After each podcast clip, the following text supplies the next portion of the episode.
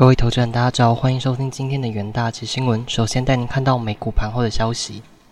联总会官员音浪狂袭，加上经济数据强劲，交起市场对联总会转割的希望。道琼、标普与纳指三大指数周三开低后震荡走高，尾盘一度翻红，但中场仍敌不过卖压，集体小幅收黑。半导体股买气不减。大摩分析师将台积电列为投资首选，费半指数逆势收红零点九四 percent。数据显示，有小非农之称的美国 ADP 九月份就业人数增加二十点八万人，高于预期的二十万人。另外，九月 ISM 非制造业指数从八月的五十六点九降至五十六点七。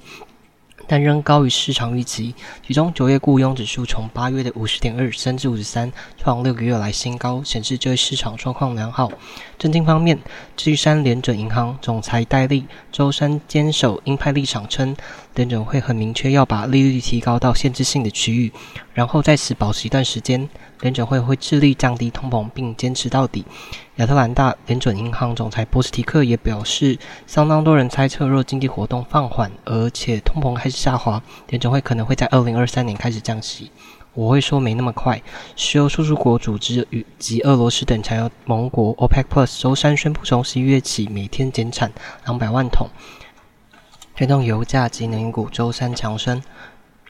美国总统。对 OPEC Plus 短视行为感到失望。白宫公告指出，美国能源部将于十一月释出一千万桶美国战略储备。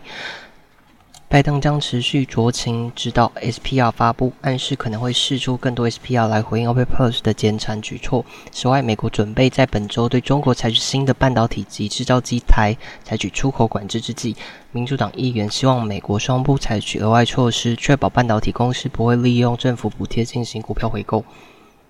再是能源市场的新闻，原油期货周三大涨，新 OPEC Plus 同意减产两百万桶一日，以及数据显示美国原油供应链连续第二周下降，鼓励原油价格登上三周来最高收盘价。尽管如此，由于 OPEC Plus 先前产量变已无法满足一定的生产配额，交易者仍无法确定 OPEC Plus 真正设法减产多少。本周起原油不断上涨，新市场预期 OPEC Plus 周三将为与维也纳举行的会议，并决定大幅减产。OPEC Plus 国政周三同意十一月起减产两百万桶一日，创下二零二零年新冠肺炎大流行以来最大减产的程度。当时因新冠疫情爆发，来往交通遭欠缩而导致能源需求下降。S&P Global 的分析师表示，生产配合协议削减的举措至关重要，这也。清楚地传达一个讯号，即 OPEC Plus 愿意共同稳定和支持石油市场。即便如此，分析师指出，由于 OPEC Plus 成员国产量已经低于其生产目标，以目前的减产水准来说，实际减产的幅度可能会小一些。另外，有分析师表示，周三宣布减产，弥补了2022年间中国石油需求增长的不足。尽管通常情况下，中国石油需求每年平均增长约60万桶一日。但今年该国石油需求恐不会增长。第四季头几日油价就已经反弹到七 percent，新当前 OPEC 减产举措已经反映在价格上了。接着带您看到金属市场的消息：黄金和白银期货周三双双下跌，投资人等待本周五的非农报告之际，美国周三公布的小非农数据坚实，带动美元净扬，美债殖利率反弹，使贵金属受到打压。分析师 David 说。美元和殖率重整旗鼓，因此前几天大幅上涨的黄金现在拉回了。美元对主要货币周三升值逾一 percent，十年期美债殖率要升数个基点至三点七六九 percent。美元升值代表着海外买家买进美元计价的黄金需付出更高的价格，殖率上升则会持有黄金这类不知息资产的机会成本增加，因此打压黄金。有小非农支撑，ADP 就业人数在九月新增二十点八万人，高于市场预期，显示民间部门对劳工的需求仍强，但准会仍有升息的空间。美国同日公布的九月 ICM 非制造业指数虽然下跌五十六点七，但仍高于景气荣枯线的五十，代表服务业稳定增长，就业增温，经济保持扩张。市场如今焦点转向周五的九月非农就业报告，如果数据优于市场预期，黄金可能遭到抛售。接下来是三分钟听股期的时间。首先带您看到台达电期货，